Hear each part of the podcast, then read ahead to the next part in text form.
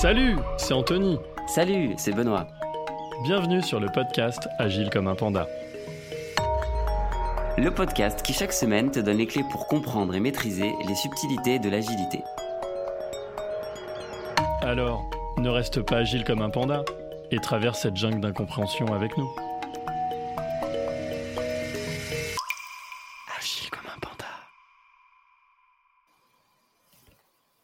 Bonjour à tous les pandas. Alors, on va se retrouver cette saison pour une nouvelle série. Alors, on en a un peu parlé avec Benoît. On voulait mettre cette saison euh, sous, euh, placer, la placer sous le thème de l'humain. Alors, c'est un peu bizarre dit comme ça, mais l'idée c'est essayer d'être un peu moins euh, technique sur les techniques liées à l'agilité, mais plus sur l'humain et donc l'impact de ces techniques, de ce framework ou de ces frameworks sur bah, l'humain et, euh, et, l'avoir d'un point de vue empathique. Donc c'est pour ça qu'on va lancer une série qui j'espère va vous intéresser, qu'on a appelé C'est quoi la diff? L'idée, établir, travailler sur des différences qui en théorie n'existent pas, mais qui sont largement répandues dans, dans, notre, dans notre environnement.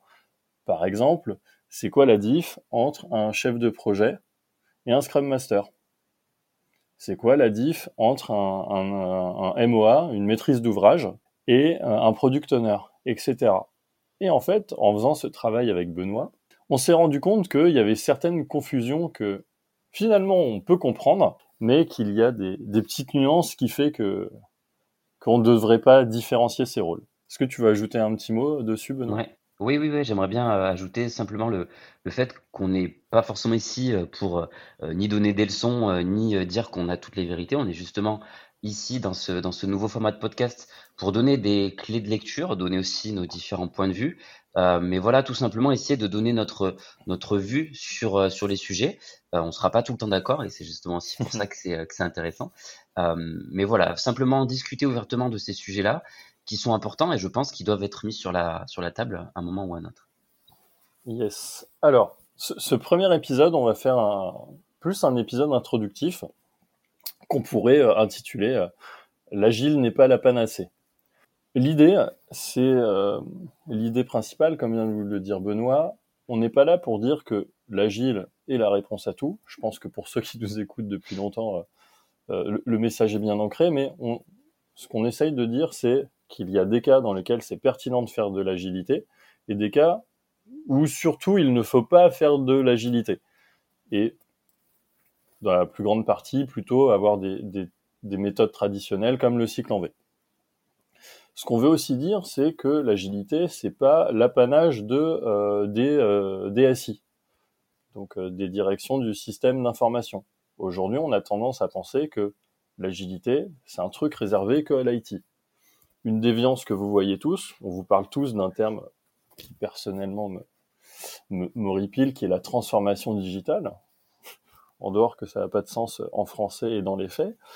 Euh, ce que ça provoque, c'est que souvent dans les organisations, euh, il y a un comportement qui est, on pense que c'est la DSI qui va tout porter en fait, qui va tout faire, et on oublie ce côté, cette approche systémique et le côté transverse d'une transformation. On va dire que ça, c'est l'idée principale. Ouais, ce qu'on peut aussi ajouter effectivement, c'est que euh, l'agilité, on va dire, c'est quelque chose qui a le vent en poupe, mais tellement que l'agilité, c'est devenu un, un terme à la mode un terme, une méthodologie, une façon de penser assez à la mode. Et il faut faire de l'agile. Ouais, il faut faire de l'agile, sinon euh, on n'est pas bon. Il faut faire comme les autres. Et c'est vrai que personnellement, et, et, je pense que euh, beaucoup de personnes aussi qui nous écoutent l'ont vécu, souvent on, on, est dans des projets qui s'organisent en mode agile, et, et, et, là je mets volontairement des guillemets, euh, mais sans, sans, vraiment savoir pourquoi, ou vraiment juste parce que bah voilà ils disent qu'ils veulent faire de l'agilité. Alors euh, dans ces euh, projets-là, on voit des daily scrum, on voit des rétrospectives, mais au, au, final on met juste en place des cérémonies agiles sans vraiment savoir pourquoi on veut faire de l'agile et quels sont les gains espérer Et je pense que c'est vraiment cette première question qu'il qui, qui faut se poser, parce que comme tu le disais en introduction, nous, on n'est pas du tout là pour opposer, enfin si, on oppose cycle en V et agilité, mais on n'est pas du tout là pour dire il faut à tout prix partir sur de l'agilité, peu importe le contexte, peu importe l'objectif de l'organisation, peu importe ce qu'on souhaite tirer de cette organisation-là. Et je pense que cette première question, elle est pourtant très simple. Hein. Pourquoi je pars ou pas en mode agile ou en mode euh, waterfall? Euh, Les gens, ça se pose pas tout le temps. Peut-être parce qu'ils savent pas aussi ce qu'on peut espérer gagner en partant sur de l'agilité versus, on va dire, un, mode de projet plutôt, plutôt classique. Mmh. Donc bah, finalement, bon, spoiler alerte, le, gain principal en fait, pourquoi on va faire de l'agile, c'est principalement pour améliorer le time to market. Donc le time to market, c'est le, délai avec lequel on est capable de mettre un produit ou service en place sur le marché. Et a priori, euh, l'important, c'est qu'il soit le plus court possible. Le plus court à la fois pour répondre aux besoins des, utilisateurs, des clients finaux, mais surtout pour devancer la concurrence.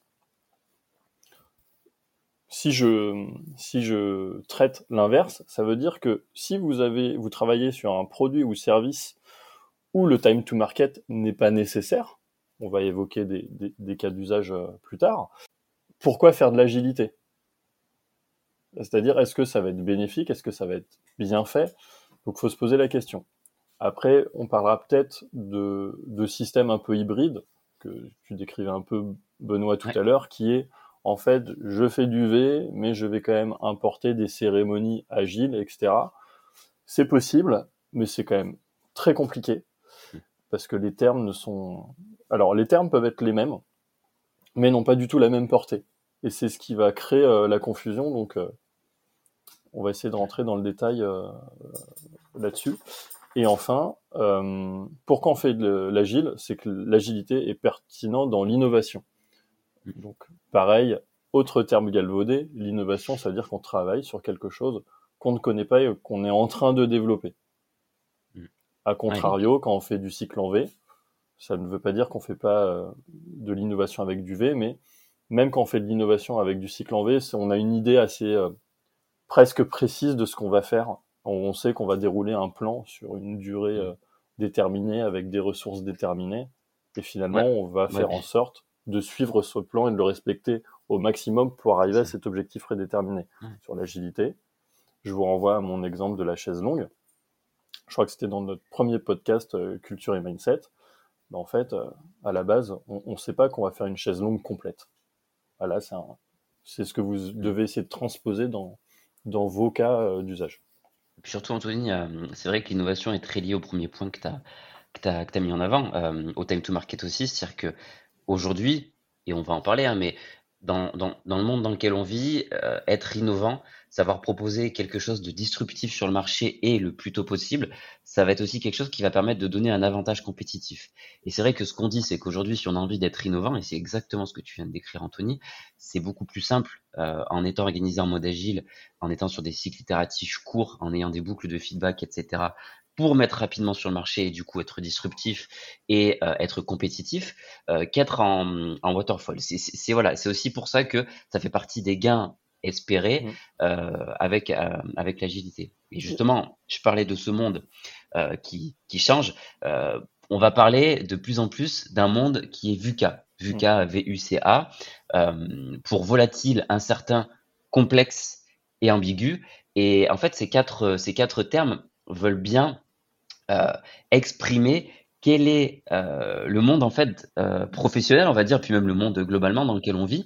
Il y a un monde dans lequel bah, tout va plus vite, euh, dans lequel la demande change rapidement. Le client veut aussi des choses très différentes et de manière très très rapide. Et il est peut-être moins enclin à attendre avant d'avoir son, son produit bah, que quand on était dans un cycle en V où on faisait nos des charges et on, on livrait quelques mois, Alors du coup, avant de rentrer dans le monde du et finalement répondre à, une question qu'on va traiter, qui est bah, finalement comment je choisis euh, euh, ma manière de travailler, c'est euh, aussi une chose importante que vous ayez en tête, c'est si on se pose la question de pourquoi on, va utiliser l'agilité, le cycle en V ou éventuellement une autre approche, c'est que quand on parle d'agilité, ce que vous disent pas les, les ESN, c'est que l'agilité coûte plus cher. Euh, sur, un même projet, que vous le fassiez en, V ou en agilité, vous vous rendrez compte que euh, le projet vous coûtera plus cher en agilité. Pourquoi? Parce que déjà c'est expérimental, incrémental, donc potentiellement il peut prendre plus de temps. Mais c'est surtout que vous avez des profils en plus par rapport à ce que vous aviez sur euh, des approches de travail traditionnelles. Donc vu qu'il y a un coût qui est un peu supérieur, alors certes, pendant un développement agile, la rentabilité peut arriver pendant la phase de développement, ce n'est pas du tout le cas euh, d'enlever, mais c'est ce choix en fait il est important aussi parce qu'il y a un impact sur, sur les coûts. Donc c'est pas juste une question philosophique de hmm. faut faire ci ou ça, c'est que vous avez aussi une, une, notion budgétaire qui est importante, quelle que soit la taille de votre entreprise, que vous soyez sur un, un petit projet d'une petite start-up avec euh, peut-être un sujet qui va être révolutionnaire, ou que vous soyez le gros mastodonte du CAC, en fait, tout le monde euh, aura cette approche budgétaire. Donc c'est pour ça hmm. que dès le démarrage, et Benoît va commencer à, répondre à la question, c'est comment je choisis ma manière de travailler? Donc la première question, c'est finalement, est-ce que j'ai besoin de répondre à un enjeu de mise en marché qui doit être rapide, auquel je dois répondre, et surtout, est-ce que j'ai en fait, je peux avoir la main sur le fait de, mettre ce produit-service rapidement ou non? Exactement. Et, tu vois, tu le disais, euh, si je décide dès le début d'être customer centric, on va dire, de, de, faire tout pour satisfaire le besoin et répondre aux besoins de mon client, bah en fait, oui, effectivement, je vais certainement partir vers de l'agilité. Pourquoi? Parce que oui, le waterfall, c'est, comme tu l'as dit, c'est agréable, je maîtrise mes coûts, mais bah, comme je maîtrise mes coûts et que j'ai un périmètre euh, assez défini, je risque aussi de ne pas livrer finalement euh, le bon produit au bon moment. Euh, l'agile, derrière, bah, je vais peut-être plus décider d'être expérimental ou d'aller chercher ce qui va plaire à mon client mais effectivement, ça va peut-être me coûter plus cher. Donc oui, euh, effectivement, tu, tu l'as dit, une, des premières euh, choses à, à, prendre en compte, c'est bah voilà, est-ce que j'ai cet impératif d'aller vite sur le marché, donc d'être disruptif, on l'a déjà dit. Est-ce que je veux aussi euh, tout mettre sur mon client et euh, la réponse à son besoin? Bah là, effectivement, oui, je vais beaucoup plus partir sur de l'agilité parce que, encore une fois, ça me permet d'explorer, de livrer rapidement et d'avoir surtout cette boucle de feedback rapide qui me permet de me dire et de me jauger, allez, ce que j'ai livré sur le marché, à quel point ça correspond aux attentes de mes clients et si ça ne correspond pas, bah, comment je peux vite pivoter.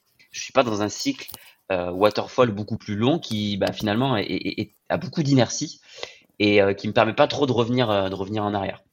Donc ça, je pense pour moi que c'est la, la principale question à se poser, une des mhm. principales raisons pour aller vers de l'agile, et non pas se dire je vais vers de l'agile parce que euh, je vais gagner en productivité. Je... Enfin, c'est faux, c'est des, c'est des fausses hmm. raisons. On peut être très productif en waterfall et, en agile, mais la productivité, c'est pas une des raisons euh, euh, pour aller en agilité. C'est une vraie raison marché. Du coup, j'aimerais habiller en intervieweur parce que bah, tu as, commencé à parler du monde VUCA, donc tu, l'as défini, donc volatile, incertain, complexe, ambigu.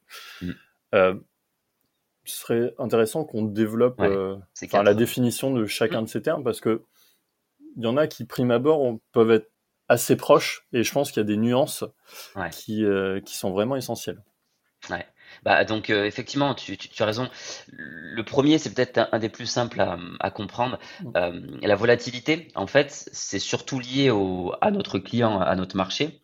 C'est le fait que le client a le choix et puisse très facilement euh, partir, ouais, voilà, enfin s'en aller ou aller euh, ou aller euh, à la concurrence. Et c'est vraiment voilà cette volatilité du client qui fait que bah ça va être très important pour nous et stratégique d'être capable de lui proposer le, le bon produit. Plus le client est volatile, plus la solution sur laquelle on est, bah, par exemple, si je sais pas, si je suis sur une appli de, de streaming audio, aujourd'hui, c'est mmh. quand même assez concurrentiel ou de streaming vidéo, bah, effectivement, si je ne réponds pas rapidement avec une nouvelle fonctionnalité aux besoins du client, et eh ben il risque pour un même service, ouais, d'aller euh, chez un chez un concurrent.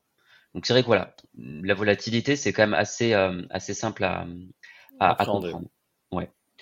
L'incertitude, bon, euh, c'est vraiment lié au contexte du marché. quel est mon degré de certitude par rapport à, en fait à ce contexte ce contexte marché là, le marché sur lequel je suis, le, le, le produit euh, que je euh, que je vends, à quel point je connais bien mon marché, à quel point c'est quelque chose de connu et de certain? Est-ce que c'est un marché émergent euh, bah, sur lequel j'ai peu d'informations et bah, sur lequel je ne vais pas forcément savoir comment les clients vont, vont réagir? Ou est-ce que c'est quelque chose un marché qui est assez entre guillemets connu ancien, mais encore une fois avec des guillemets, et surtout dont je connais bien les codes et les, et les réactions? Voilà, ce degré d'incertitude est assez, assez important également. Je sais pas si tu veux que je continue, si tu veux, pourquoi pas faire les deux suivants. je, non, je veux continuer. Ah, mhm. Complexe. Alors, je, vais un peu englober les deux parce qu'il y a complexe et ambigu. Donc, on, Mm. On peut, euh, on peut les rapprocher, mais en fait, il faut surtout pas le faire. Donc complexe, c'est par exemple pour le développement de ce produit ou service dans votre, au sein de votre organisation, plus vous faites travailler de directions différentes et beaucoup d'interlocuteurs, euh, qui soient internes ou externes, vous créez un environnement complexe. Donc typiquement, si dans votre projet, vous devez faire euh, travailler 4-5 directions qui chacun envoie 3-4 euh, types de profils différents, bah, vous voyez tout de suite que ça fait beaucoup d'acteurs. Et la problématique, quand il y a beaucoup d'acteurs, euh, même si c'est salutaire, parce qu'il y aura beaucoup d'idées, etc., etc., c'est juste que ces gens-là ne parlent pas la même langue. C'est-à-dire que chacun va jargonner, et parfois un terme pour une direction n'a pas la même définition dans une autre. Donc en fait, plus vous mettez d'acteurs, plus votre sujet il est complexe. Et donc plus vous êtes euh, dans, le cadre d'un monde VUCA. Ça peut être aussi, et cette approche est plus simple à comprendre, c'est si vous êtes dans un produit ou service qui nécessite de l'ultra-expertise, donc qui par définition euh, c'est extrêmement pointu et extrêmement rare. Par exemple, euh, aujourd'hui, euh, on, parle beaucoup d'intelligence artificielle. Dans les faits, il n'y a pas tant de monde que ça qui travaille sur l'intelligence artificielle et qui est capable de le déployer. Donc, si vous travaillez sur un sujet IA, ça va être complexe parce que les ressources sont rares, mais aussi la technique, la technologie est récente et donc complexe, puisque moins connue. Et enfin, il y a le ambigu. Ambigu, on va le retrouver sur euh, des marchés qui sont peu matures, voire émergents. Euh, j'ai eu une petite discussion récemment sur LinkedIn, alors peut-être certains l'ont vu, mais euh, dans, un monde ambigu, par exemple, vous avez une société qui s'appelle iRobot, qui aujourd'hui est très connue pour développer des robots dits intelligents. Il euh, faut savoir qu'à la base, cette euh, société, elle euh, faisait des robots pour nettoyer les piscines. Puis après, elle est partie plus dans le militaire et la défense.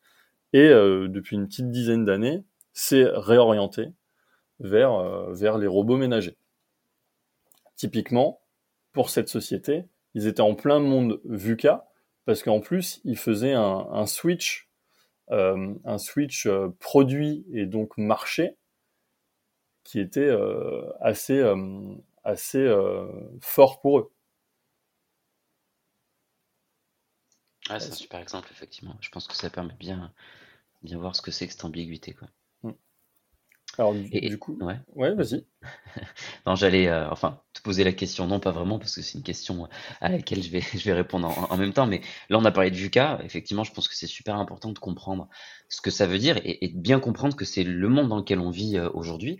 Euh, mais je pense qu'une question qui vient naturellement et à laquelle on va, on va vite répondre, c'est, OK, comment je sais aussi, est-ce qu'il y a des contextes sur lesquels je peux tout de suite dire que euh, je ne suis pas forcément VUCA. Ouais, et le bah, non VUCA, quoi. Voilà, le non VUCA. Et c'est vrai que moi j'en ai un premier en tête parce que je l'ai vécu personnellement à plusieurs reprises. Mhm.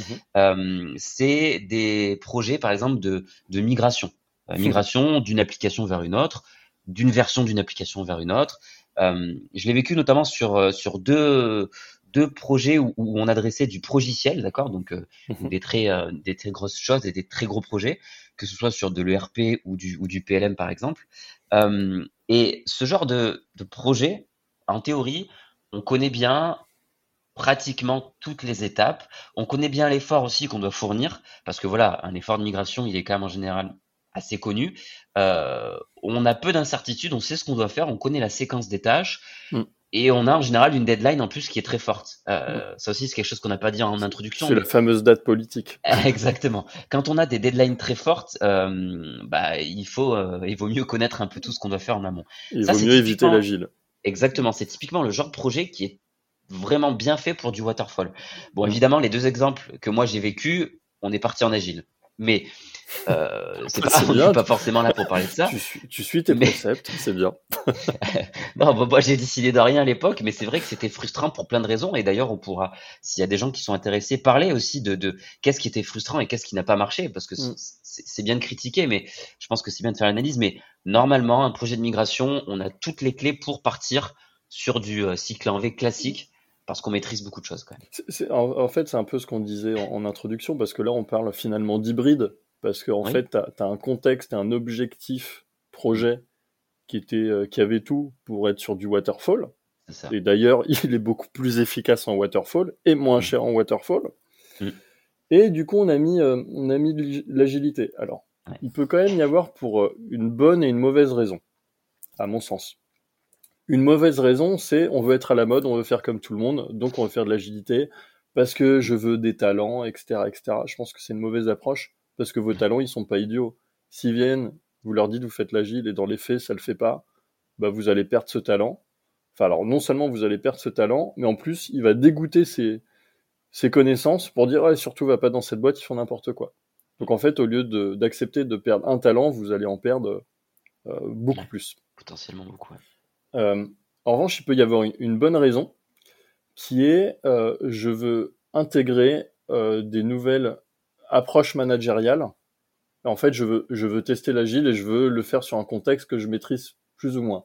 Donc ça, l'intention est noble, mais comme on vous l'a dit en, introduction, c'est si vous faites de l'hybride, c'est très compliqué. Il faut veiller à ce que les gens parlent le même langage, qu'un mot mm. a la même définition pour tout le monde. Donc il faut mettre en place un glossaire. Et un glossaire, même s'il existe, personne le, le consulte.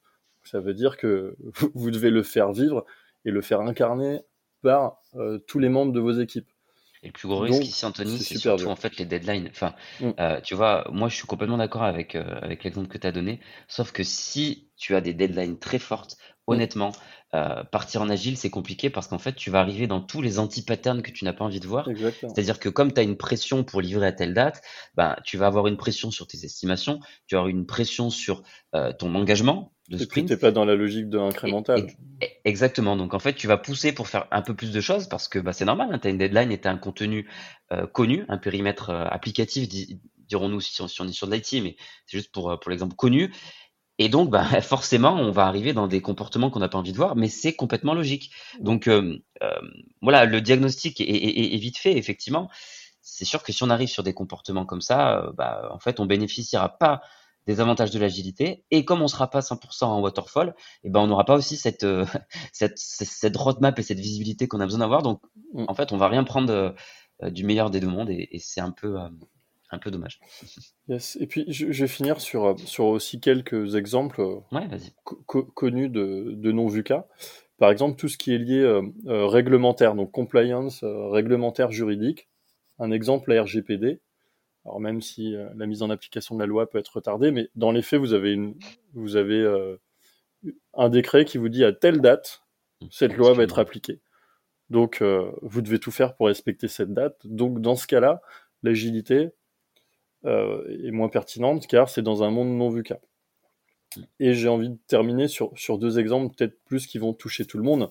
Mais par exemple, la construction d'une maison, si vous faites construire un jour votre maison, bah, en fait, euh, si vous voyez votre entrepreneur qui va commencer par le toit euh, avant de couler les fondations, je pense que vous allez, euh, même si vous êtes un agiliste convaincu, je pense que vous n'allez pas le suivre et vous n'allez pas être très content. Donc là, typiquement, on est dans un monde non VUCA.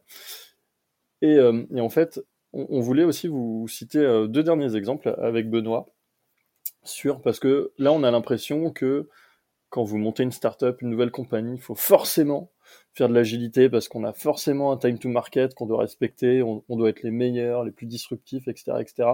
Bon, on a, on a l'exemple de, de marques de mode, donc euh, qu'on ne connaît pas. Hein, ceci n'est pas des placements de produits. Euh, on a Asphalt et For Life. Eux, ils ont pris euh, le chemin complètement inverse. Ce qu'ils vont dire, c'est on a dessiné un produit, donc un vêtement, et on attend qu'il y ait des précommandes suffisamment importantes pour lancer la production et l'envoi auprès des clients. Donc finalement, vous êtes bien dans le cas d'une nouvelle, euh, d'une nouvelle entreprise qui ne veut pas répondre et qui veut essayer de maîtriser son time to market. Alors après, on peut pinailler en disant oui, mais si c'est, c'est de la mode, il y a quand même euh, une notion de saison. Enfin, je me doute qu'on va pas vendre des cols roulés en été, etc. Mais pour vous dire que c'est quand même possible, même pour des jeunes entreprises, de pas forcément partir dans de l'agilité. Mmh. Ouais, c'est sûr, l'agilité n'est pas la réponse à, à tout. Mmh. C'est ce qu'on voulait dire avec le titre de ce podcast. Et, et je pense que c'est une idée reçue qu'il faut, qu'il faut casser d'emblée avant de parler de tous les autres sujets dans C'est quoi la diff Parce que je pense que même si ça paraît être euh, évident pour nous et pour beaucoup d'agilistes, c'est pas c'est pas souvent le cas. Euh, on part trop souvent euh, sur l'agilité sans, sans vraiment se poser la, la question. Donc voilà. Si, on devait conclure, ce serait de dire bah faut pas réduire l'agilité au management visuel. Ouais, surtout. Faut pas euh, confondre agilité et euh, lotissement plus fréquent dans un projet waterfall. Encore moins. et, et c'est surtout de se dire pourquoi je fais de l'agilité, c'est que j'ai un time to market qui est absolument nécessaire par rapport à mon produit et service. Mm. Et donc je rentre dans le développement d'un produit et service entre guillemets, que, que je, ne, je ne sais pas encore où je vais aller de manière précise. Est-ce que Benoît, tu veux ajouter quelque chose euh? Non, écoute, je pense qu'on est, je pense qu'on est pas mal. J'espère, j'espère que ça va plaire, que ça va plaire aux gens. En tout cas, mm. je pense que c'était important euh, d'introduire tous ces sujets-là parce que c'est vraiment la base, pour le coup, de beaucoup d'autres discussions. Et, je trouve surtout pour un podcast où on s'était mis un objectif de le faire en moins de 10 minutes. Efficace. on a encore été excellent. Mais euh, j'espère que ces, formats longs vous plaisent. Euh, on vous assure qu'on a la volonté de à chaque fois faire des, formats courts. Mais en fait, euh, en fait, ça nous permet de pas être aussi précis dans les exemples. Et, et en fait, c'est aussi la jeunesse de, de ce podcast, c'est qu'on en avait assez de du, du, de, la fast information. Euh, tout est fast aujourd'hui, le fast food. Euh, mais il y a même des, des, des fast fact-checking. Mm. L'idée, c'est de rentrer dans le détail et que vous compreniez ce qu'on veut dire, et puis on espère que vous trouvez que ça a un sens. Donc, on est désolé d'être un peu long, mais on pense que c'est aussi dans, dans, des vertus euh, explicatives et narratives un peu plus poussées. Yes. Eh bien, merci à tous. Merci tout le monde. Passez une bonne semaine et la semaine prochaine, enfin le mois prochain, parce que maintenant c'est une fois par mois, euh, on va vous livrer donc le premier épisode de C'est quoi la diff où on vous parlera du chef de projet versus le Scrum Master. Beau programme. Merci tout le monde. Bonne semaine les pandas. Au revoir.